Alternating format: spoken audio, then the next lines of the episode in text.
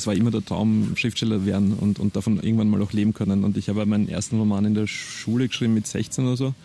Und da habe ich in meinem Deutschlehrer damals, also für mich war immer Aufsatzschreiben war, was für viele anderen, wo alle gestöhnt haben, war nicht schon wieder, war ich ja super und ich gebe halt die doppelte Länge ab. äh, bin auch bei der Deutschmatura nach eineinhalb Stunden draußen marschiert und bin dort aufgehalten worden von der Gang. Ich dachte, gehen Sie wieder rein, probieren Sie es, geben Sie nicht auf, ich bin fertig, was soll's.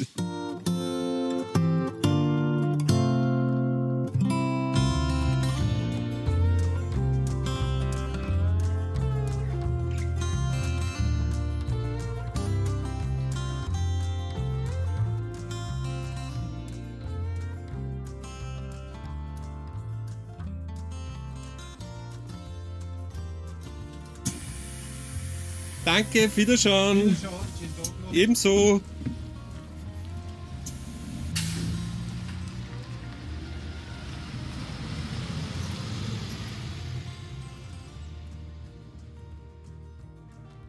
Ganz herzlich willkommen zur 35. Episode von Rausgehen also bei jenem Podcast, mit dem sie die EcoPlus Alpin auf einen akustischen Kurzurlaub rauf in Niederösterreich so erlebnis- und genussreiche Bergwelt einlädt.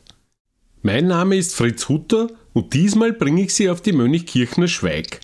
Diese wurde über die letzten Jahre speziell auch durch die Kreativität, die Courage und den Fleiß der Betreiber der Skischaukel Mönchkirchen Mariensee zu einer ganzjährig attraktiven Erlebnisalm entwickelt.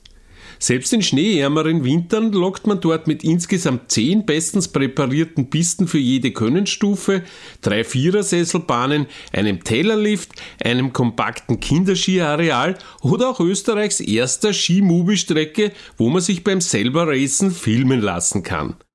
Und mit einem feinen gastronomischen Angebot in den zahlreichen Wirtshäusern, Hütten, Pensionen und Hotels. So einiges von all dem durfte ich diesmal mit Christian Schleifer genießen. Der Niederösterreicher aus Berchtoldsdorf ist nicht nur ein schneidiger Skiläufer, sondern auch einer der Shootingstars der österreichischen Kriminalliteratur. Bei unserem gemütlich angelegten Skien Talk erzählt Christian, wie er die fantastisch vielschichtige Heldin seiner beiden bisher erschienenen Bücher Tod in Berchtoldsdorf und Berchtoldsdorf Verschweigen auf die Welt gebracht hat. Er erinnert sich, wie er bereits in der Schulzeit durch einen Deal zum Romanautor wurde und wie er heute seine so üppigen Handlungsstränge zu gleich unterhaltsamen wie unverwechselbaren Cozy Crime Bestsellern verwebt. Und er verrät, wie es mit der Ermittlerin Charlotte Nörer weitergeht. Zur Halbzeit treffen wir außerdem Skischaukel-Geschäftsführer Gerald Gabauer, der uns eine wirklich spektakuläre Neuheit gleich an der Talstation Mönchkirchen vorstellt. Außerdem skizziert er eine Idee, welche besonders die Anreise zum Skifahren in seinem Revier künftig noch komfortabler machen soll. Bitte hören Sie sich das an.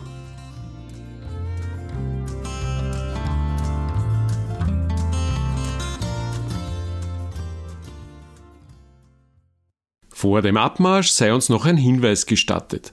Dieser Podcast wird unterstützt vom ÖBB Postbus. Der bringt uns sicher überall hin auch zu Niederösterreichs besten Platzerl in Sachen rausgehen.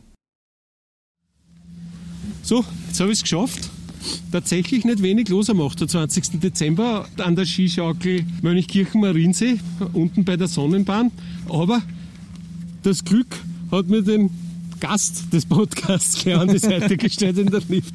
Schlange natürlich haben wir es uns ausgemacht. Christian Schleifer, Servus Christian. Hallo Fritz. Du, danke, dass du Zeit genommen hast. Ferienzeit, du hast zwei Kids daheim, zwei achtjährige Zwillinge, wie ich weiß. Ja. Das ist gar nicht so einfach, dass man sich da ein bisschen eine Papa-Time außerhaut wahrscheinlich, ne? Mm, nein, aber da ist ein großes Dankeschön an meine Frau, ähm, die sich da auch schon die ganze Zeit ziemlich reinhaut und auch viel abnimmt und wir uns das ganz gut aufteilen. Aber ohne sie wäre ich eher aufgeschmissen für solche Sachen wahrscheinlich. Ja, so also das geht, eh. ohne sie eher nicht. So geht, geht uns eh alle so in Wirklichkeit. Du, Christian, äh, gleich zu Beginn, der Podcast heißt Rausgehen. Ja. Du weißt das mittlerweile. Ähm, rausgehen ist ja ein probates Instrument, wenn man, so wie auch du, wie auch annehmen, relativ viel äh, sitzen und schreiben muss am, am, Computer und im Büro oder am Schreibplatz. Ist das für dich auch was, wo du sagst, okay, da durchlüften regelmäßiges und ein bisschen draußen bewegen hilft weiter? Äh, ja, vor allem mit den Kindern. Also mit den Kindern zu Hause, wenn die eingesperrt sind, das war natürlich in der, in der ganzen Lockdown-Zeit jetzt nicht ganz einfach, haben natürlich jede Möglichkeit genutzt, um rauszugehen. Ähm, waren eh auch gerade in Niederösterreich äh, haben wir gleich alle Berge abgegangen, von der Rax bis auch da Mönchkirchen, Skifahren einmal am Tag. Äh, Kinder brauchen einfach die Bewegung und man spürt sie auch selber, ähm, wie es einem gut tut, einfach mal raus aus den eigenen vier Wänden. Und ich glaube, dass die letzten, gerade die letzten zwei Jahre das gezeigt haben und das war für alle sehr, sehr anspruchsvoll und herausfordernd. Und da tut es ganz gut, wenn man auch mal gerade jetzt im Winter ein bisschen Schnee sieht. Ähm, und insofern ist, ist rausgehen mit den Kindern wandern gehen, spazieren gehen, irgendwie Sport machen, ähm, ist eigentlich, steht hier ständig an der, an der Tagesordnung. Du kennst Mönchkirchen, haben wir gehört, vom Skifahren, kennst du das auch im Sommer? Na, Nein, kenne ich noch nicht. Ja, das ist eine schwere Empfehlung. weil da, wo wir jetzt drüber fahren, da geht ein, also jetzt ist die Talfahrt eine, ja, eine relativ flache Piste, die, ja. am, die am wieder ganz am, am Anfang der Liftkette sozusagen zurückbringt. Aber es ist äh, auch im Sommer hier die, die Bahn für die Mountain Carts und, und, und Roller, mhm. Offroad-Roller, was wirklich ein königliches Vergnügen ist und gerade für Kinder, also schwere Empfehlung, okay. falls, wir uns, falls wir uns im Sommer immer noch von irgendwelchen Lockdowns erholen müssen. Äh, guter Boden da, oben ein Wanderweg, Schaukelweg mit, mit ja. ganz vielen Stationen, mit ganz wüde und innovative Schaukeln und also nur dazu kurz für den Sommer auch schön. Ist notiert, gedanklich. Aber Schön. sicher, Kinder wollen eh ständig irgendwas mit Action machen. Und, ja, da bist du richtig. Tipps, hast, Tipps da, hast auch Erlebnisalm ja, da herum, okay. die, die Mönchkirchen. Schweig. Äh, Christian, ich kenne die aus, aus verschiedensten Berufen. Ich mhm. kenne die noch als Sportjournalist, das war ich auch mal. Ja. Äh, ich kenne dich als ja, äh, Mitarbeiter bei ganz großen Sportveranstaltungen, wo du auch in der Kommunikation tätig bist. Mhm. Beispiel mhm. Erste Bank Open, ja. äh, das Tennisturnier in der Stadthalle. Und ja, seit zwei Jahren etwa, bald zwei Jahren, kenne ich dich als Buchautor, ja. sehr erfolgreichen Buchautor. Ähm, was würdest du auf deine Visitenkarten schreiben? Äh, Textmädchen für alles. Text? Warum Mädchen?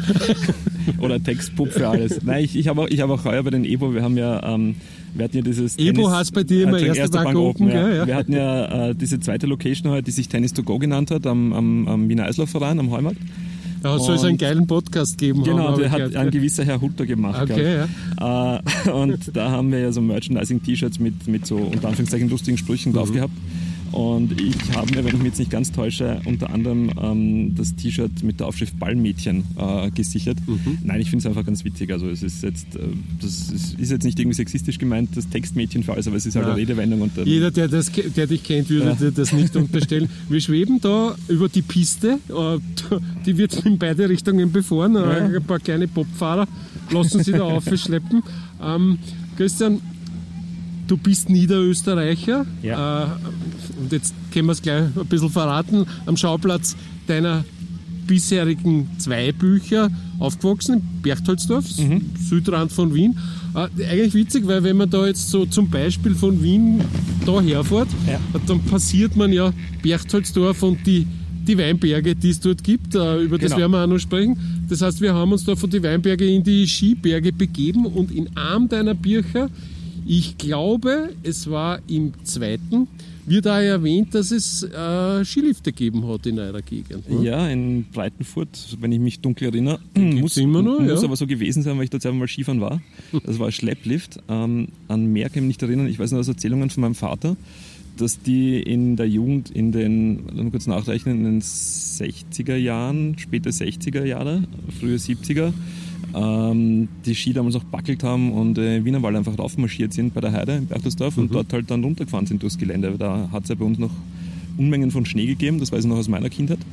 Da sind wir noch im Schnee erstickt und da hat man tatsächlich auch in Berchtesdorf im Pegelspark sind, hat man rodeln können. Da sind Leute auch tatsächlich auf einem weiß nicht, 100 Meter Hang mit Skiern gefahren und äh, also das war eigentlich immer Thema, Skifahren. Ich bin da zum Glück noch in der Generation aufgewachsen, wo auch Skikurse noch an der Tagesordnung gestanden sind und wo man das alles gelernt hat, wo es einfach natürlich war und das versuchen wir jetzt auch noch unseren Kindern weiterzugeben. Du, ich glaube, den Skilift, den gibt es noch in Breitenfurt, ja. nur hat er halt äh, ja, genau. selten genug Untergrund.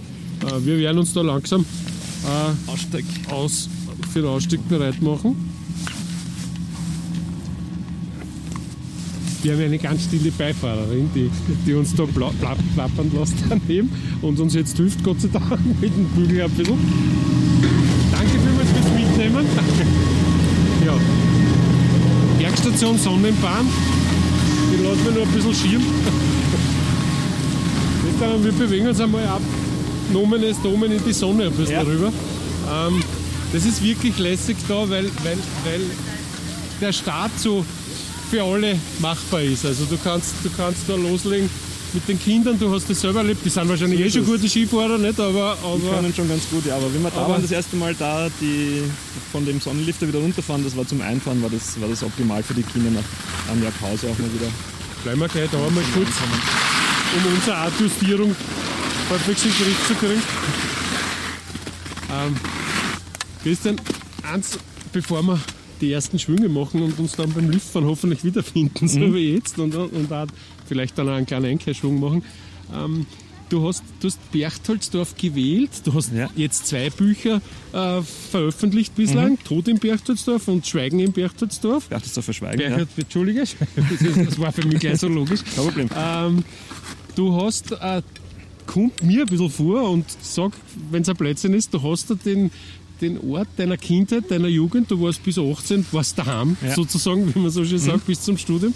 Äh, hast du dir den ein bisschen aufregender und, und, und ja, sinistrer geschrieben, als, es, als es vielleicht war in deiner Kindheit? Äh, ja, ganz sicher. Also, ich, mein, ich könnte mich an keinen Mord zumindest erinnern oder keine, keine gewaltsamen Todesfälle in Berchtesdorf.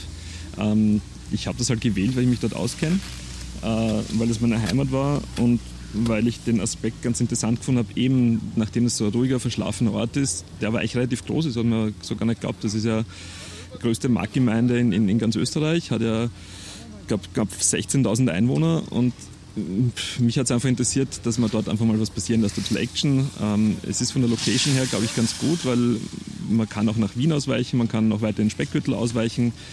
Es, es gibt dort eigentlich alles, äh, was man braucht an Zutaten für einen Plot. Dementsprechend hat sie es angeboten und, und ich wollte auch über was schreiben, wo ich mich auskenne. Also ich, ich habe den Ort natürlich so verändert, äh, wie ich ihn brauche. Es ist eine Mischung aus, aus Kindheitserinnerungen, äh, teilweise so wie Berchtesdorf heute ist, mit modernen Sachen und Sachen, die ich schlicht und ergreifend dazu erfunden habe. Ja, du, das, das ist ja aber auch das Salz des, im Leben des Autors, dass man gewisse Freiheiten hat. Auch du So schreibst ja eine in deinem Buch, wie so viele so quasi Ähnlichkeiten Ja. und, und, und Begebenheiten sind alle erfunden, Frei erfunden. und frei erfunden. ich ich, glaube das immer. Ich tue mir immer schwer mit dem Glauben, weil, weil, wenn man so regionale Autoren ein, ein paar kennt, ich kenne Gott sei Dank dich, aber auch noch ein paar andere und, und, und da war es immer, irgendwen haben sie im Kopf. Wie war es bei dir? Äh, na, Personen gar nicht so. Also Personen, ich mich wirklich, nachdem ich doch schon seit 25 Jahren nicht mehr in dem Ort lebe, Familie ist zwar noch dort und ich bin regelmäßig dort, aber äh, ich habe jetzt dort mit niemandem irgendeinen Streit oder irgendeine total enge Verbindung, wo ich sage, den muss ich jetzt reinbringen, um ihm zu schmeicheln oder den muss ich jetzt reinbringen, weil ich ihm eine drüber ziehen will. Das gibt es überhaupt nicht. Also ich verwende einige äh, reale Orte, die umbenannt sind, so wie die, die Bar, in der meine Protagonistin gerne geht. Ähm, natürlich kommt der Wehrturm vor, die Kirche, diverse Hording, die aber alle umbenannt sind. Das sind so ein bisschen die Ah, Wahrzeichen auch, nicht? genau, Das kennt ja, man ja. vom Berchtoldsdorf. Und ich arbeite mich halt am, quasi am Eventkalender von Berchtesgaden ab. Also der erste Teil waren ja die Sommerfestspiele, der zweite Teil war beim Hirteeinzug, der dritte ist jetzt der nächste im Herbst kommt, der ist äh, Adventzeit, Adventmarkt und da kommt dann auch der Wehrturm und die Kirche vor. Und ja, also wie gesagt, das ist eine Mischung aus, aus, aus Fakt und Fiktion eigentlich, ohne jetzt jemanden auf die Zehen steigen zu wollen, weil, wie gesagt, ich habe jetzt mit niemandem draußen ein Problem, dass ich dem eine mitgeben muss. Ja, sagen sie alle. Man muss immer aufmerksam lesen, aber, aber da, da bist du mir im Vorteil, weil Ja. ich kenne natürlich kaum jemanden aus Berchtesgaden.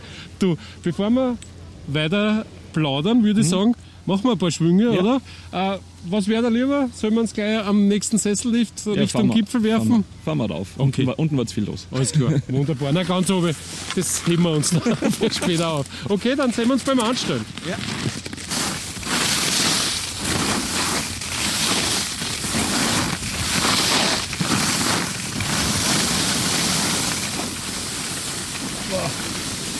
Machen wir eine Planänderung und fahren wir zum Tellerlift runter auf einen schnellen. Passt.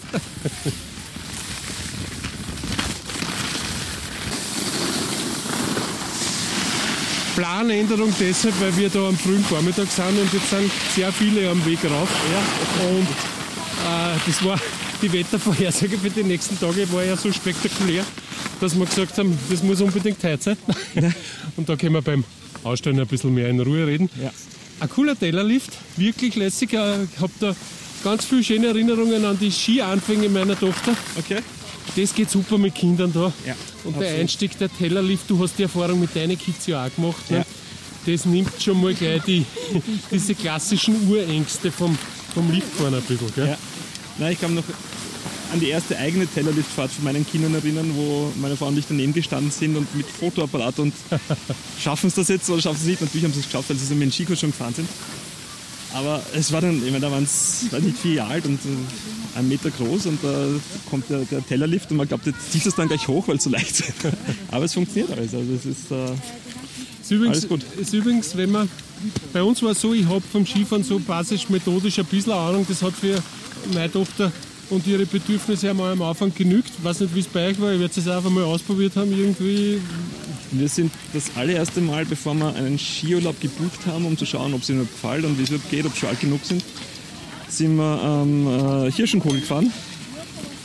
Und Am dort auf die, genau, am Semmering auf die Panoramawiese, wie das heißt, Ja. also ohne Lift, sondern Ja. einfach wirklich nur hin. Panhanswiese. Ski, ja, Panhanswiese, ja. Äh, Ski ausgeparkt, äh, mit ihnen draufgegangen, draufgestellt, Schubser gegeben und einer hat unten gewartet und ja, schauen wir mal, wie es geht. Ja. Hat, hat hingehauen offen. ja, nein, haben zum Glück beide zum Skifahren verlernt. Also das war von Anfang an klar, dass Skifahren funktioniert, was uns persönlich halt wichtig war. Was man, was man, wenn man jetzt nicht so die Gelegenheit hat oder, oder nicht so sportaffin ist, kann, darf ja auch sein, äh, was man hier sehr gut machen kann, ist eben die Kinder in die Skischule geben.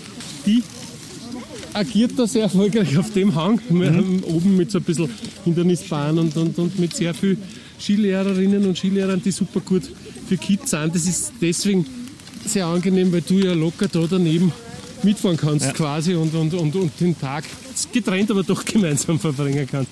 Du, Christian, wir haben von den Personen und, und Menschen und Leute, die man kennt oder nicht kennt, im Bergschutzdorf geredet. Mhm. Du hast eine Hauptfigur kreiert für deine Krimis. Mhm. Ähm, die Charlotte ohne E, Genau. Nörer. Ja, Äh, wieso heißt die so? Äh, gute Frage. äh, Charlotte, also Charlotte, Charlotte, der Name hat mir immer gut gefallen. Ähm, und echt den, erst, ersten, den ersten Krimi mit ihr, den habe ich ja schon vor 20 Jahren geschrieben, die erst, den ersten Versuch und da war halt der Name da. Äh, und da hat es noch Charlotte Zerg geheißen und wie ich dann 2016 angefangen habe, das wieder irgendwie ähm, Schriftstell Schriftstellertum professionell zu betreiben, habe ich die Geschichten halt überarbeitet äh, und da war dann auch schon meine Tochter auf der Welt und die heißt Charlotte. Und ähm, also schreibt sich ganz normal mit E, aber wird ohne ausgesprochen. Französische Und, genau, von, von quasi. Französischer. Ja. Ähm, ja, uns, uns war wichtig, dass beide Kinder Namen haben, die Deutsch, Französisch und Englisch äh, aussprechbar sind, ohne dass sie jetzt komplett verhunzt werden und ohne dass wir jetzt eine Jacqueline haben oder was auch immer. Fritz, man hätte sie Fritz nennen können. Fritz. Nein, deshalb sind es Charlotte und Leo. Äh, und ja, deshalb habe ich dann, wie ich das eben wieder professionell angegangen bin, habe ich äh, als kleinen Running Gag halt äh, meine Charlotte in den Büchern ähm, auch ohne E quasi umbenannt und das wird auch immer wieder erwähnt. Äh, und das ist immer wieder eine Herausforderung für die anderen Leute. Apropos Herausforderung, wir steigen jetzt ein. Einzelnes Drehkreuz und wir wollen nicht die anderen Leute herausfordern. Darum würde ich sagen, sprechen wir um weiter, oder? Tellerlift. Passt. Kannst du noch zwischen die Beine nehmen. Ich bin zwar öder, aber ich glaube, wir überschreiten das Höchstgewicht, wir zwei mit an einem Teller. Ausstieg aus dem Tellerlift. Meistern die Kids, meistern auch wir Altspatzen relativ souverän. Gut gegangen, nicht gesehen, Christian. äh, guter Platz da ähm, beim Ausstieg gleich, weil man gleich sieht, das gastronomische Angebot äh, ist, Ja. ist sehr groß da auf der Mönchkirchner Schweig. Wir werden dann, glaube ich, auch äh, einen Drink nehmen Ja. äh, oder einen Kaffee. Kaffee Ah, mit Drink. Ein Kaffee mit Trink und, und vielleicht auch was zum Essen, je nachdem. Ähm, eins noch zur Charlotte Nörer. Mhm. Weißt du, dass es einen Heurigen und Weinbauer namens Nörer gar nicht weit weg von da gibt? Nein, aber es war zu befürchten, dass es sowas irgendwo geben wird. Ja, in Hartberg nämlich, also okay. da quasi südlich der, der, okay. der niederösterreichisch-steirischen Grenze. Im Vorfeld habe ich, hab ich nachgeschaut, weil ich, ich habe so ein Klingeln gehabt. Mir ist der Name, hat man mehr gesagt, als, er, als ein Fantasiename okay. tun sollte. Und gar nicht weit weg von da gibt es einen, einen, einen offensichtlich sehr bekannten und guten Weinbauern. Und ja, äh, vielleicht ist der ja Fan von dir, vielleicht sollst du mal Kontakt aufnehmen. Mit dem Kontakt dem. aufnehmen, glaube ich, ja. Kennt, das wäre kennt ganz nett sein. Witzig. Du, äh, der Wein, ja. jetzt reden wir nur einmal davon, ja. der spielt eine durchaus zentrale Rolle in deine Bücher. Äh, wenn wir da jetzt so uns wieder Sonnenplatz ansuchen, kannst du uns von Tod im Berchtesdorf in einem Satz sagen, worum es geht? Ähm, Mord auf der Festspielbühne und die Charlotte Nörder stolpert als Ex-Polizistin und Neowinzerin naturgemäß, nachdem es mein Krimi ist, äh, in die Mordermittlungen hinein. Okay. Äh, gut beschrieben. Ähm, finde ich sehr detailreich gleich der Anfang. der also alle möglichen amorösen Geheimnisse ja. gleich ein bisschen preisgibt und schon Ahnung gibt, was ein mögliches Motiv sein könnte. sein könnte. Ja. Nicht viel verraten.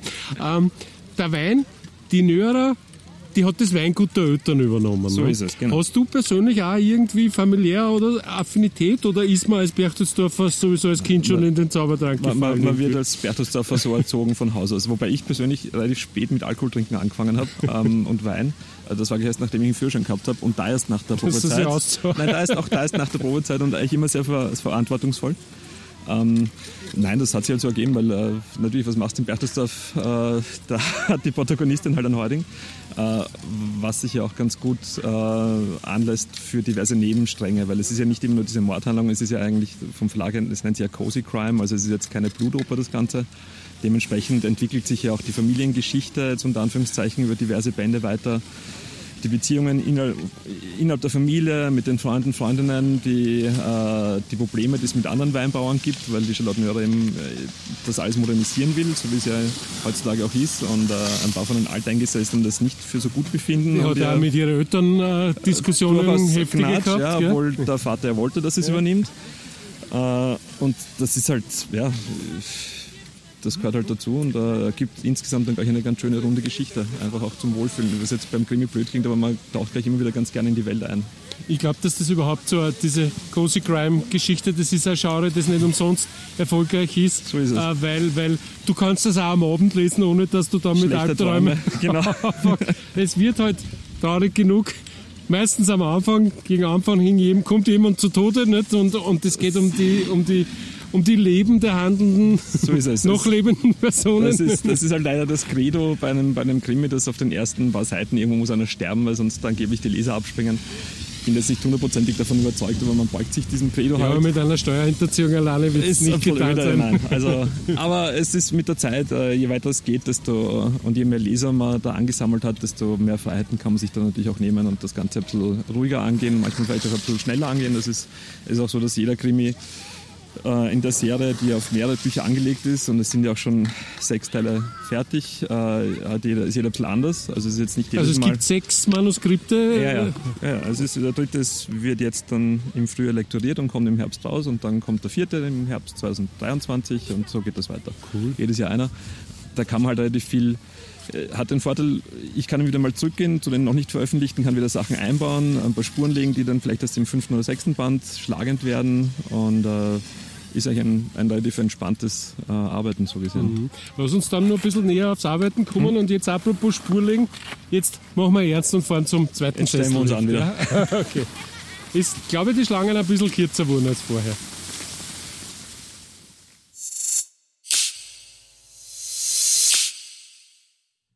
Zwischendurch lässt mich der sozusagen ultimative Insider einen Blick in die hochmoderne und in Mönchkirchen seit kurzem bereits gelebte Gegenwart des unkompliziert kontaktlosen Ticketings und des extra komfortablen Sportgeräteverleihs werfen. Also in eine Gegenwart, die in vielen anderen Skiregionen maximal als Zukunftsmusik spielt.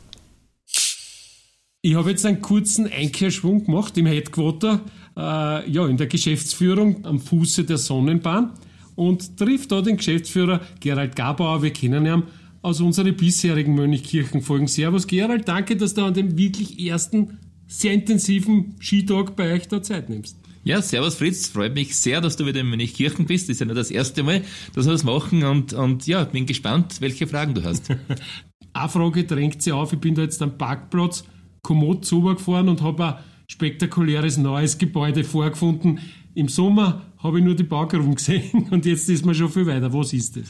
Ja, also wir haben äh, eine sehr starke Bautätigkeit gehabt den Sommer und zwar haben wir direkt bei der Talstation am Parkplatz ein, eine Service- und Verleihstation gebaut äh, mit Kassenbereich. Also da drinnen kann man sich die Tickets Pickup abholen, sind Pickup-Automaten. Das heißt, wenn man sie zu Hause online reserviert, dann kommt man da mit dem Watcher oder mit dem Handy her, mit dem, mit dem QR-Code, scannt den ein, das Ticket kommt raus, äh, man führt das Ticket nochmal ein, scannt den grünen Pass dazu ein und somit ist der jetzt frei und man kann Skifahren gehen.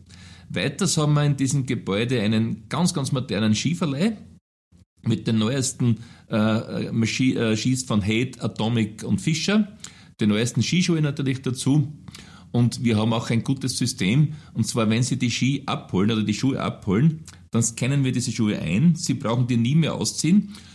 Die Bindungseinstellung erfolgt mittels Dummy, so heißt das Gerät. Quasi wir scannen den Schuh ein. Also das Gerät tut nicht die Mitarbeiter. Nein, dieser, dieser Dummy äh, fährt quasi auf die Größe des Skischuhs. Mit diesem Dummy wird der Ski eingestellt. Den Ski kriegt man in die Hand und man geht einfach Skifahren. Und das ist der Riesenvorteil. Man braucht nicht mehr die Skischuhe ausziehen, sondern man probiert es an. Wenn er passt, dann geht man einfach durch auf die Piste und alles geht ganz schnell. Das ist was, das dir deine Gäste danken werden, weil äh, so erfolgreich und so sinnvoll ja durchaus auch Leihmaterial ist. Das Anpassen und das Außerfinden war schon für manche sehr anstrengend. Ähm, eine schöne Geschichte ist natürlich die Technik, die da dahinter steckt. Eins würde mich nur interessieren, die Schuhgröße alleine ist es ja nicht, nicht. Also es geht ja ein bisschen ums Gewicht. Muss man auf die Abwaage, wenn man da reinkommt? Wenn man in den Skiverleih kommt, ein, sind Check-in-Terminals. Diese, dort füllt man mehr oder weniger seine Daten aus, das Gewicht, das Fahrkönnen, die Größe. Und anhand von denen gibt es Auswertungen, wissen unsere Mitarbeiter, wie die Bindung einzustellen ist. Und das ist natürlich ganz ein wichtiger Faktor, Punkt der Sicherheit, dass die Bindung nicht zu leicht aufgeht oder vielleicht nicht aufgeht, weil sie zu streng eingestellt ist. Also ehrlich sein auch beim Skiverleih Mönchkirchen in der neuen äh, Verleihstation, das bringt Sicherheit und Komfort letztlich auch. Ja, wir haben also als, als, als letzte Reserve haben wir auch, auch, auch, eine ganz normale Waage. Wenn jemand nicht ganz ehrlich ist mit dem Gewicht und wir können es abschätzen, dann suchen wir die Leute halt auf die Waage zu gehen und dann können wir die Bindung okay. richtig einstellen. Also wir, wir gehen davon aus, dass jeder weiß, was am Spiel steht. Im Skiverleih muss man noch dazu sagen, wir haben äh, die modernsten Servicemaschinen, die was momentan am Markt gibt. Und zwar, wir haben einen Schleifautomaten, der was vollautomatisch die Ski äh, quasi schleift und serviciert. Kann man verschiedene Programm, Programme einstellen, von einem Basic-Programm bis zum Rennprogramm, äh, wo dementsprechend die, die, die Schrägen von den Kanten richtig dann äh, geschliffen werden. Also das, das rundet natürlich unser Angebot voll ab. Und im Verleih mittendrin, da haben wir auch einen Shop einen Shop für Artikel, die vergessen werden, wie zum Beispiel mit die Handschuhe zu Hause oder den Helm. Aber wir haben auch gewisse Sachen, wie man kann bei uns auch Wachs kaufen oder, oder Hauben, Handsch äh, Hauben und, und Schlauchschals und so etwas. Gell? Also alles was, alles, was für einen guten Skitag notwendig ist und vielleicht daheim am Kastel liegen geblieben ist, sozusagen. So ja. ist es, ja. Und da versuchen wir auch äh, dementsprechend gute Qualität zu bieten und das haben wir auch ein Sortiment zu drinnen. Du, ein Erfolgsgeheimnis unserer Skigebiete in Niederösterreich ist eben die Nähe zu den östlichen Ballungsräumen. Und, und da ist natürlich eine, eine solide beziehungsweise immer verbess zu verbessernde Verkehrsanbindung entscheidend. Du hast da eine Vision zu dem Thema auch, ne? Ja, also wir haben äh, ist dir vielleicht aufgefallen, wie du am Parkplatz gekommen bist, die, die Fahrtrichtung geändert im Parkplatz? Man kommt jetzt quasi von der anderen Seite rein.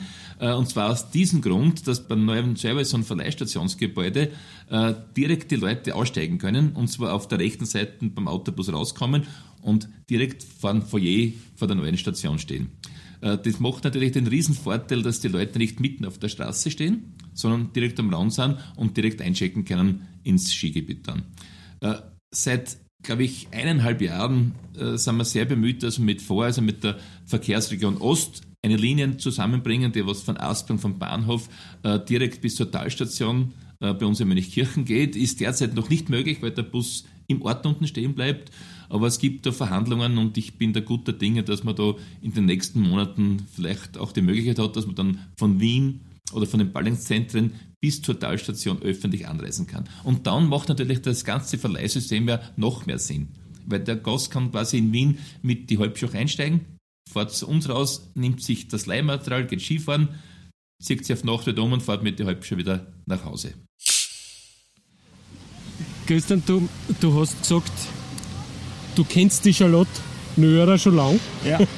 Du hast das schon lange ausgedacht. ja. Ähm, was war zuerst da? Die Figur oder die Geschichten? Ge- Wie Ah. geht man sowas an? Das ist, das ist die Frage aller Fragen. Ähm, also ich glaube, es gibt, was man so hört von Kollegen und Kolleginnen, gibt es zwei Arten von Schriftstellern. Die einen, die eine Idee haben und auf losschreiben und schauen, wo es hingeht. Und die anderen, die vorher einfach komplett durchplotten. Ähm, wie ich angefangen habe mit Kinderbüchern und so weiter, war ich auch der, okay, ich habe eine Idee gehabt, jetzt setze mich hin, schreibe. Und nach 50 Seiten rennst gegen eine Wand und weißt nicht, wie es weitergeht. Wenn ich die kurz unterbrechen darf, Ja. wie könnte ein Kinderbuch hassen, das du geschrieben hast? Äh, Sada und Fuchsia Okay? zum Beispiel. Äh, Gibt es zwei Teile. Also, aber da habe ich immer drauf losgeschrieben. Da Okay. war eine Idee da und äh, ja, schauen wir mal, schauen wir, was passiert. Und dann durch äh, Ghostwriting-Arbeit, zum Beispiel an der, an der Biografie von Thomas Warneck. Ähm, Österreichs äh, bester Eishockeyspieler aller Zeiten. Ne? äh, bei so einem Sachbuch lernt man dann, dass man das Ganze ein bisschen äh, wissenschaftlicher angehen muss, weil das, äh, die Verlage, wenn man mit der Idee kommt, das ist ihnen zu wenig. Da muss man wirklich ein komplettes Konzept haben. Und das habe ich dann einfach auf die Krimis umgelegt. Äh, und jetzt investiere ich halt relativ viel geistige Arbeit davor. Überlegen wir den Plot, schreibe das einmal nieder in einem Grobkonzept. Ähm, die Ideen kommen, wie gesagt, äh, ich orientiere mich da momentan mal am, am, am Eventkalender sozusagen in Berchtesdorf. Äh, dann ergibt sich das halt.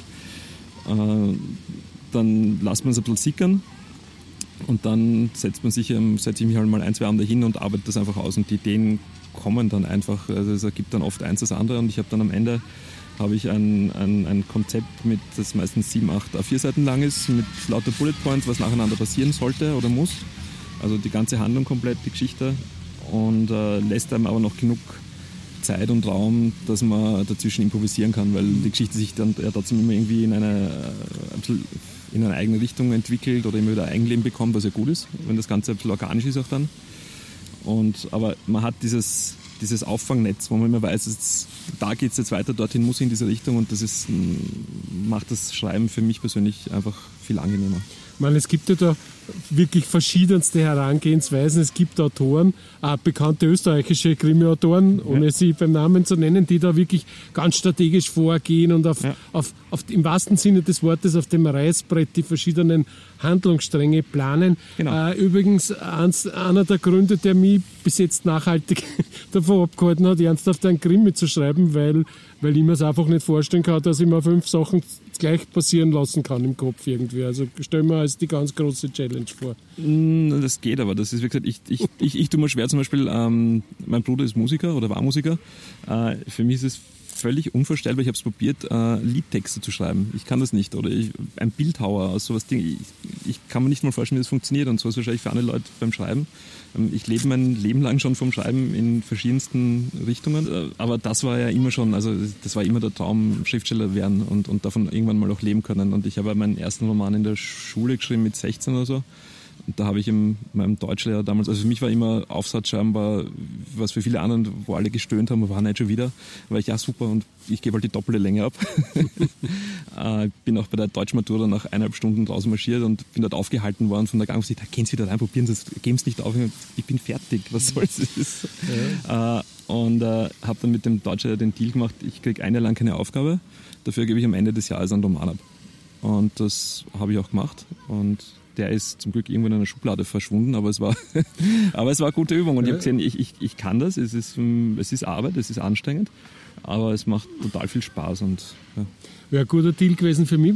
Eigentlich war bei mir auch das Schreiben motiviert auch durch durchaus den sehr, in dem Fall sehr gut gemachten Deutschunterricht in der Schule, zusätzlich motiviert zu einem natürlichen Lesedrang. Der Deal mit dem Roman und die Aufgaben ist mir leider nicht eingefallen. Zumindest das, das keine Aufgaben kriegen, ein Jahr hätte ich, hätte ich glaube ich, super hingekriegt.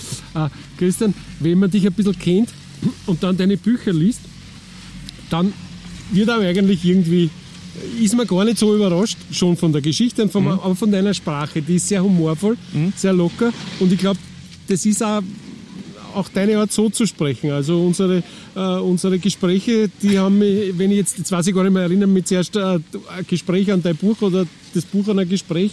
Du, du bist sehr du hast das schnell bei der Hand. Das Formulieren ist wenig Planung für dich, glaube ich. Nein, das ja? überhaupt nicht. Das, mhm. ist, äh, wirklich, das ist das Planen von der Handlung und, und die Handlungsstränge. Das ist eigentlich die meiste geistige Arbeit. Äh, und dann ist es wie Malen nach Zahlen. Dann prügelt man halt sowas in ein paar Wochen runter. Dann. Das ist dann nicht mehr das Problem. Das Schreiben ist wie für dich, das ist halt unser Handwerk. Äh, wenn der Tischler, Dachdecker, die denken jetzt auch nicht mehr viel drüber nach wahrscheinlich. Die haben auch vorher die Pläne, wie, was machen wollen und das Machen selbst ist dann nachher nicht mehr die Tragödie. Mhm. Also das ist dann eigentlich relativ entspannt und einfach ein, ein Abtauchen in eine, in eine komplett andere eigene Welt. Und ein bisschen auch eine Flucht wahrscheinlich. ein bisschen eine Flucht ist es auch, wenn man da äh, auf die Skischaukel Mönchkirchen Mariensee raufkommt. Ähm, wunderbarer Schnee, trotz ja, äh, wenig Naturschneeauflage hat mhm. man da wieder griffige und, und wunderbar präparierte Pisten äh, hergezaubert. Da übrigens links, jetzt verschwindet es kurz in den Bäumen, ist das Ende des Schaukelwegs, den ich vorher kurz angerissen habe, die Aussichtsplattform, wo man möglicherweise heute sogar bis nach Berchtoldsdorf und noch viel weiter scha schauen könnte.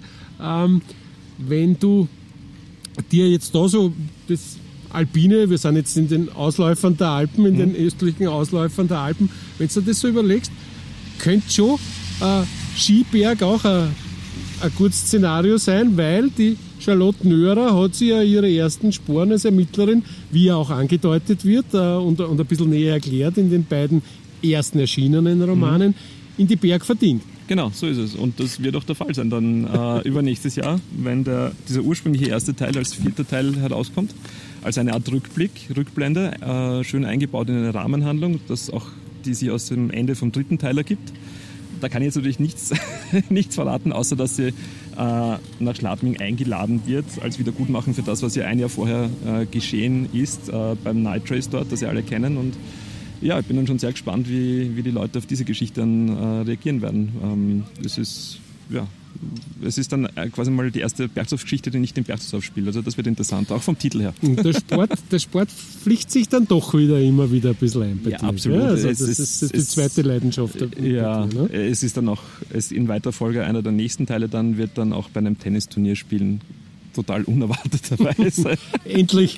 Ich würde dann, ich sage ja fast endlich. ja, genau. Äh, da habe ich das dann endlich untergebracht, ja. die Erfahrungen mit dem ganzen Tennis-Event und so weiter. Und das, auf das freue ich mich auch schon. Also das ja. wären aber lustige Geschichten. Du, wir haben eine kurze Abschaltphase zu knapp vorm Ziel ja, durchzudrucken. Äh, wahrscheinlich ist jemand beim Einsteigen, Einsteigen nicht ganz aufmerksam gewesen. Ähm, da siehst du links übrigens die Parade der Schneekanonen, Schneekanonen Schneemaschinen. Ja. Äh, ich habe am Beginn der Reihe Winter Edition habe ich immer Kunstschnee gesagt, noch gelernterweise und wurde jedes Mal gerückt. Das heißt natürlich Maschinenschnee. Ja. Aber mittlerweile mag man meine Definition, das ist ja eine Kunst, das so schöne Pisten herzuzaubern, auch schon ein bisschen da das ist allerdings in Niederösterreichs Bergen. Wir meistern jetzt den Ausstieg und gehen nach links weg, würde ich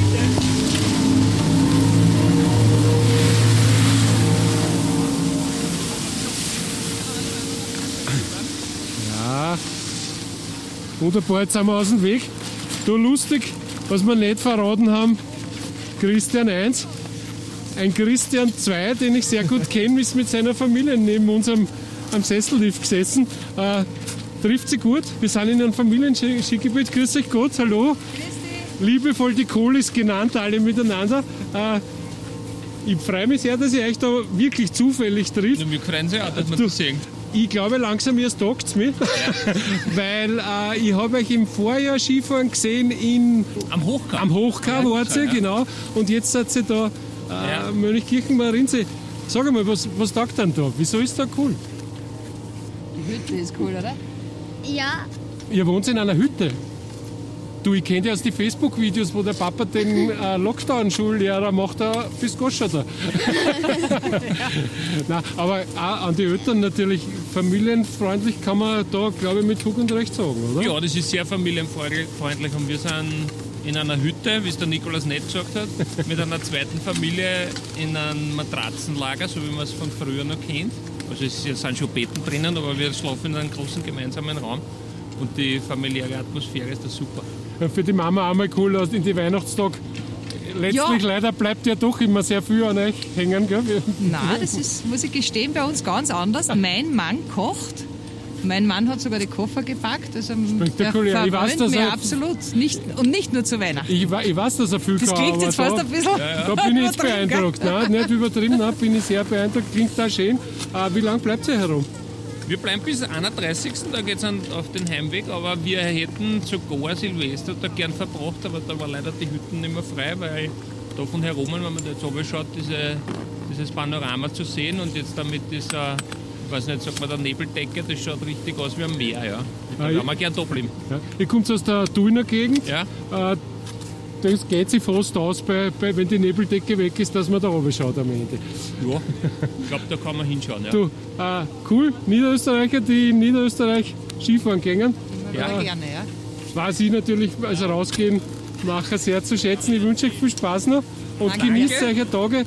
Morgen möge das Wetter halbwegs gut bleiben. Das wird heute. schon besser sein, wie es angesagt ist, das passt schon. auch bei schlechtem Wetter sein. Also da machen wir Alles klar, viel Spaß noch. Danke dir. Ja, Christian, schöne Begegnung. Gell? Ja, alles Gute. Viel Spaß. Steht übrigens, was der, ja? Über den Zaun, du, oder? Okay, das war Einladung, Christian. ja, du, wir machen weiter. Euch alles Gute noch und bis bald. Ja, äh, interessant. Christian Schleifer, Ich muss jetzt ein Selfie auch noch machen. wunderbar. Machen wir nebenher das erste hörbare Selfie. Äh, der Christian Kohl, den wir da gerade getroffen haben, der hat mit deinem zweiten Geschäft, mit dem Tennis im weiteren Sinne, hat sehr viel zu tun. Das ist der Jugendchef im Niederösterreichischen Tennisverband und, und daher kenne ich mich ein bisschen. Du, was dazugehört, ist schon ein bisschen die, äh, wie soll man sagen, die Gemütlichkeit nicht nur bei, bei Hütten, weil, weil die waren ja im Vorjahr nur Gesperrt, ja. ja, oder nur bedingt äh, quasi offen. Da herum lösen sie das recht geschickt, wenn wir uns da umdrehen, mit einer eleganten Spitzkehre. äh, da hat man Standkörbe, Nordsee-ähnlich, hat man, hat man da hergeholt und Liegestühle. Ähm, verlockend eigentlich an einem Tag wie Es heute, steht oder? auch drauf Genussplatzel. Also das ist äh, in der Sonne sitzen am Berg im Winter ist. äh, Ich, ich liebe ja Osterskifahren. Ja. Ich gebe es zu. Äh, da wirklich bei Plusgraden nochmal im Vieren herumfahren. Ähm, bis, bis zum Mittag oder frühen Nachmittag, bevor es wirklich, bevor man knietief im Wasser steht, äh, finde ich eigentlich das schönste Skifahren grundsätzlich. Ähm, und ich finde, das gehört auch dazu. Also den ganzen Tag nur Skifahren ist vielleicht ein bisschen zu anstrengend. Ja, da, da, da sind wir heute, sind wir heute eh auf der richtigen Spur sozusagen. Du, Christian, wir haben jetzt kurz vor dem Aussteigen haben wir den Sport äh, nur mal erwähnt. Äh, Du warst auch Sportjournalist nicht? Und, und hast über Sport geschrieben. Du hast ein Buch geschrieben, äh, die Biografie von Thomas Warnig, dem der NHL-Star, der österreichische. Ja. Wie sind diese, diese Superstars, wenn sie an einem Buch arbeiten müssen? Ich kenne es vom Magazingeschäft, da fällt Ja. die Geduld auch schon manchmal, aber wenn sie sehr viel Zeit für äh, ein doch daumendickes Buch aufwenden müssen, wie geht es ihnen da? Äh, eigentlich überraschend gut. Also das hat, hat hervorragend funktioniert. Ähm, wir haben viel damals über Skype gemacht natürlich, weil er in Buffalo gesessen ist, ich, äh, ich in Wien gesessen bin. Äh, ich bin dann aber auch einmal für eine Woche rübergeflogen zu ihm, um wirklich dann die Details äh, durchzubesprechen.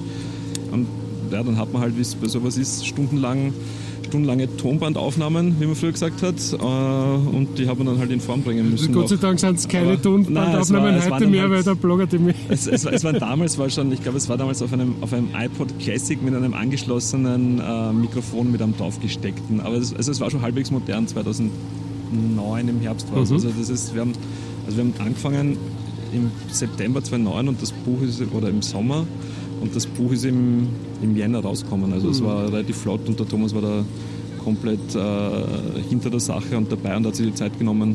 Die Eltern auch, mit den Eltern auch viel gesprochen, weil er war eine relativ spannende äh, Geschichte dahinter, wie die Eltern aus der Tschechoslowakei damals gef- ja, ja. wie die geflüchtet sind über Jugoslawien und dann äh, über Steiermark oder Kärnten kommen sind, ähm, über die Grenze und so. Also das war, war spannend, hat man viel, viel gelernt über die Zeit damals auch, was man so vielleicht gar nicht mitgekriegt hat und äh, war auch ein sehr entspanntes Arbeiten mit Thomas, eigentlich so wie auch alles andere mit ihm war. Du bist ja selber dein Leben lang auch schon ein Sportler. Du, du, das Ja. ist ja auch aktiv deine Leidenschaft. Ja, was man heute, heutzutage vielleicht nicht mehr ganz so sieht.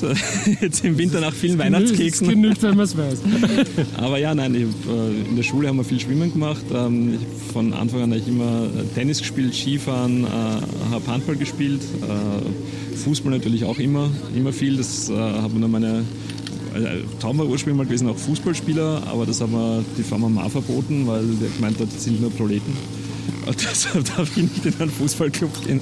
Hat sich nicht bewahrheitet Äh, eigentlich. äh, nein, nicht Also, wirklich, aber dann war halt Handball daneben und in Berchtesdorf war damals Handball so, so relativ groß. Äh, wir die Damen haben Staatsliga A gespielt, Herren Staatsliga B. In der Jugend haben wir in diversen äh, Nachwuchsmeisterschaften sind wir Meister geworden und so weiter. Also das ist damals ziemlich gepusht worden und das war dann naheliegend mit den Schulfreunden aus dem Gymnasium Handball zu machen und danach äh, in der Hack mit den Schulfreunden Tennis in Mödling und ja, also immer, immer viel gemacht und Vielseitig, viele Erfahrungen, die ja auch beim Schreiben, wie weiß immer helfen. Also alles, was man erlebt hat, kommt irgendwann, Hm. Ja, kommt aus einem Radl raus so es, ja. man lernt halt beim Sport, was so schön ist, eine gewisse Disziplin. Also auch wenn man es jetzt nie wirklich professionell betrieben hat, aber damit man auf ein gewisses Level kommt, braucht es halt eine Disziplin beim Training und die ist beim Schreiben genauso wichtig.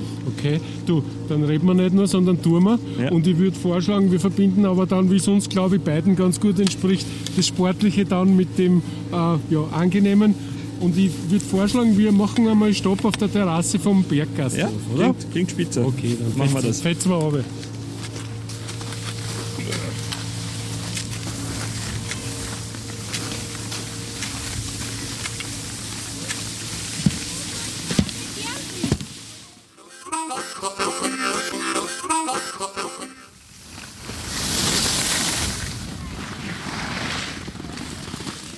Das haben wir noch gut erwischt, Christian. Ja, Es sind ein paar Platzerl in der Sonne frei. noch ausgehen. Schnell mal schön da. Ja, lauf mal, nehmen wir. Du, wir haben uns jetzt wirklich ein super Platz gefunden. Heute sonnig, windig. Und jetzt kommt auch schon unsere Bestellung. Dankeschön. Wir wollten beide nie wieder Kalorien zu uns nehmen. Und jetzt ist es doch ein Kaffee mit viel Schaum und Schokolade mit, mit Schlagobers geworden. Ähm, ich möchte nur mal zu dem Weinthema zurück, Christian. gedacht. kennt, kennt, man sie, kennt man sie automatisch aus mit der Materie Wein, also als Berchtesdorfer, oder hast du das erst durch deine Recherchen? Nein, nein, mehr? überhaupt nicht. Und ich kenne mich auch bisher, ich kenne mich auch jetzt auch nicht wahnsinnig gut aus damit. Also ich, ich erwähne das ja auch in den Büchern immer, dort, oder dort schummel ich mich so herum, dass der Vater von der Charlotte eigentlich fürs Weinmachen zuständig ist und sie fürs Marketing. Äh, weil es, es gibt genug Kollegen, die jetzt wirklich Weinkrimis schreiben und die das genau beschreiben, wie jetzt ein Wein gemacht wird. Und, aber das ist, da, da muss man wirklich gleich in, ab, ab Kindheitstagen dran sein, weil das ist ja eine echte Wissenschaft inzwischen und da will ich auch gar niemand reinfuschen und ich möchte da keinen Blödsinn schreiben. Also das Weinmachen hat bei mir keine, keine zentrale Rolle. Äh, der heutigen Betrieb eher schon. Ähm, Marketing verstehe ich ein bisschen mehr als vom Weinmachen, ähm, durch die diversen Jobs auch. Und insofern ähm, also wenn du in Berchtesdorf jetzt nicht direkt beim Winzer aufgewachsen bist, glaube ich, äh, hast du jetzt vom Weinmachen selbst auch nicht unbedingt viel Ahnung. Vom Weintrinken schon. Ähm, und das, ich glaube, ich habe eine Ausnahme jetzt in dem dritten Teil, da wird beschrieben, wie Eiswein gemacht wird. Da habe ich mich auch wirklich ein bisschen dahinter geklemmt und mit Weinhauern gesprochen, wie das gemacht wird und das an- angeschaut, die Maschinen, die, die es dafür extra gibt. Und also das wird dann im dritten Teil sein, aber das ist eigentlich nur eine Randerscheinung. Aber wie du gesagt hast, es gibt eben Autoren die, und Autorinnen, die das sehr massiv einfließen lassen. Mir So fällt der, der Alfred Komarek ein, da, Ja. der im Weinviertel äh, wüten lässt Genau, sozusagen und da, da kommt er auch immer wieder zurück. In, äh, also äh, statistisch stirbt pro Creme einer in einem Weinkeller. Nicht? Äh, die- nicht? beim, beim Herrn Kommoner glaube ich ja, wobei ich die- diese Cremes auch sehr gern gehabt habe Ja, ja. und sehr genossen habe. Das ist, ich glaube, der hat die Stimmung da im, im Waldweinviertel da oben ganz gut eingefangen. Jetzt hätte bald Waldviertel gesagt. da. Äh, Waldweinviertel, ich war mir nicht ganz sicher, wo es ist. Es ist für mich irgendwie so, das, ich glaube, das, wo, wo die Kommoner Cremes spielen, das ist so ein fließender Übergang schon. Ähm, zum- ja, Richtung äh, Retzau ja, hin. Also- und, und, Aber ich glaube, das ist, also dem kann man nichts vorwerfen, der hat Mhm. das hervorragend gemacht. Das ist äh, auch die Verkaufszahlen dafür gesprochen. Aber scheint auch ein veritabler Experte für das Thema Wein zu sein. Wahrscheinlich, Irgendwie. Gell? Äh, trotz allem, äh, es kommt oft vor, das Thema, naturgemäß Mhm. durch die eigentliche Profession der nunmehrigen Winzerin Genau. und, und, und Weingutchefin der Charlotte Nörer.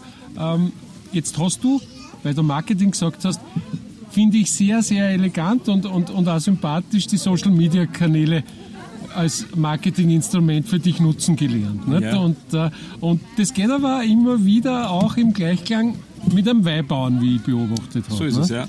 Also nur weil ich jetzt nicht das Weinmachen beschreibe, heißt nicht, dass ich jetzt keine Kontakte habe. Das, das ist natürlich unmöglich und der, der erste Teil, äh, Tod im Berchtesgaden, hat ja in der, in der Urfassung eigentlich äh, Schüttelwein geheißen. Ähm, der, der andere Titel ist dann vom Verlag gekommen, aus marketingtechnischen Gründen. Ähm, und Weil die Erklärung für den Schüttelwein, wie man aus dem Buch weiß, Genau. nicht gleich bei jedem einschlägt. Genau, so ne? ist es. Aber das Ganze hat ein Eigenleben bekommen, also Schüttelwein ja deshalb, weil ähm, eben die Charlotte Nörder im ersten Teil bei den Sommerfestspielen die Ausschank gemacht und dort ihren ersten eigenen Wein präsentiert und da hat sich gedacht, den nennt sie Schüttelwein, weil es ein, ein Rosé Sparkling und es wird Shakespeare gespielt und da hat es in unserer Jugend damals in Mödling zumindest das äh, Sprichwort gegeben, äh, Schüttel Bier, äh, äh, Shakespeare Schüttelbier, genau, und das habe ich halt umgewandelt auf Schüttelwein und das ist halt der Running Gag in dem Buch und es wird immer darauf hingewiesen, wie deppert dieses, äh, dieses, dieses, dieses Wort eigentlich ist der Name, aber er schmeckt hervorragend. Es wird auch immer dazugefügt. Und beim, ich habe beim Schreiben damals schon die Idee gehabt, wäre ich ganz nett, wenn ich das Ding auch wirklich bekommen würde von einem Winzer äh, und habe damals eigentlich an den Lizante von Georg Nigel gedacht, den ich schon immer sehr gern getrunken habe und auch von der Beschreibung her, wie das Ganze ausschaut.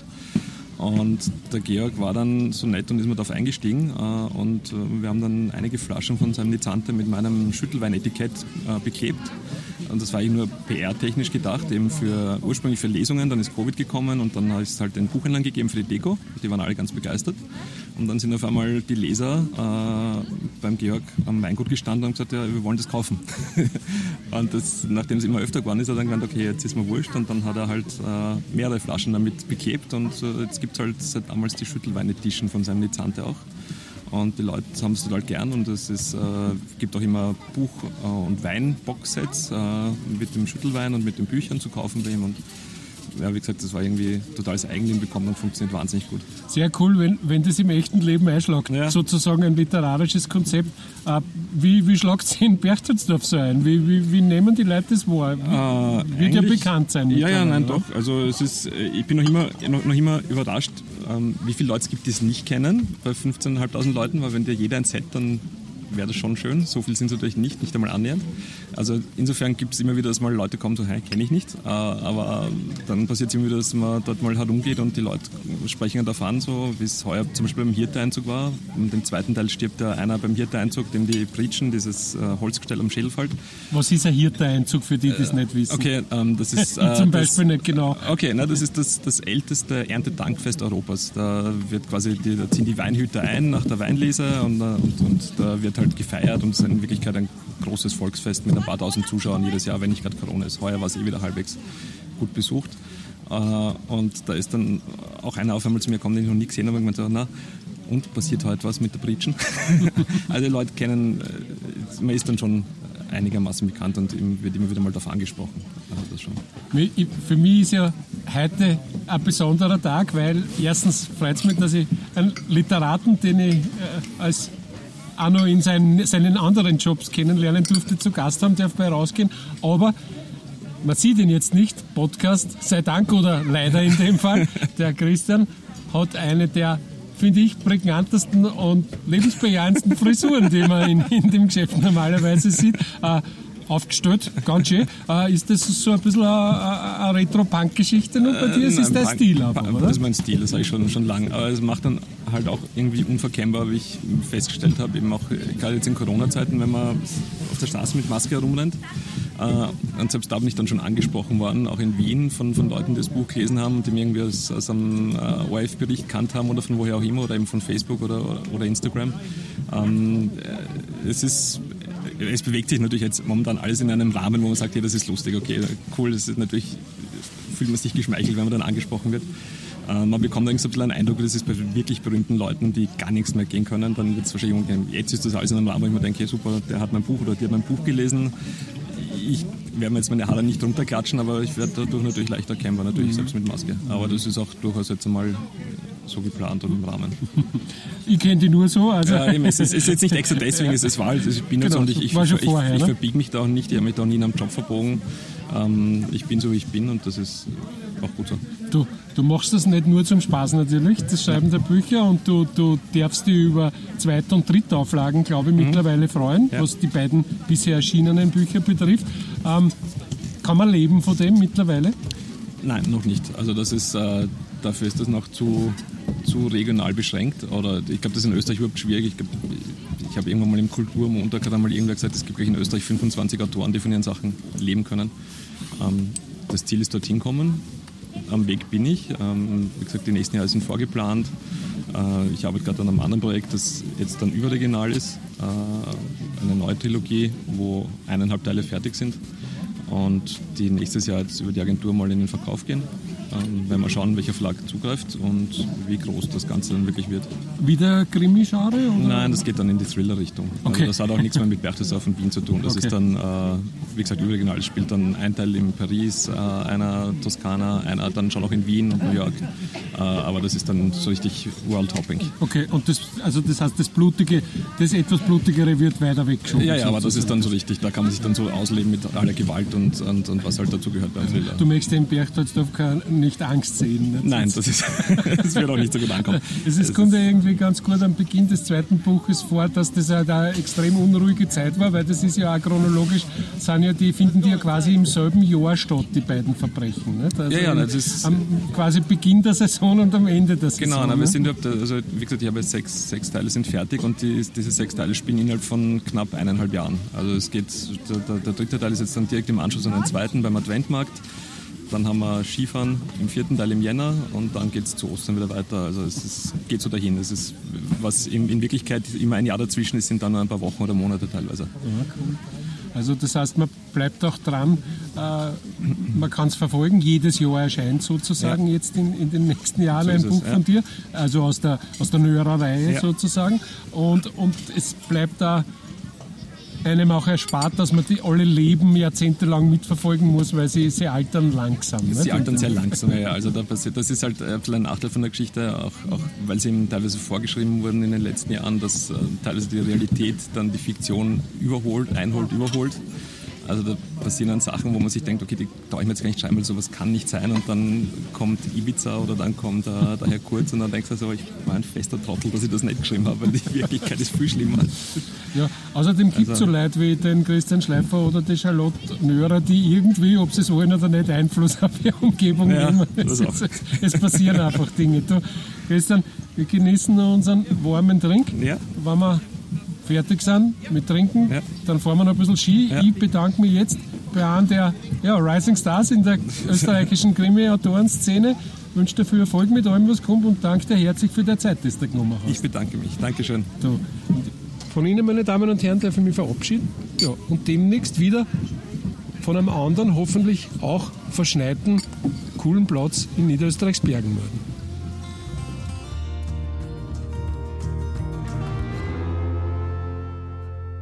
Ganz zum Schluss noch eine frohe Botschaft für bergaffine Podcast-Fans. Neben Rausgehen legt die EcoPlus Alpin noch zwei weitere Formate auf.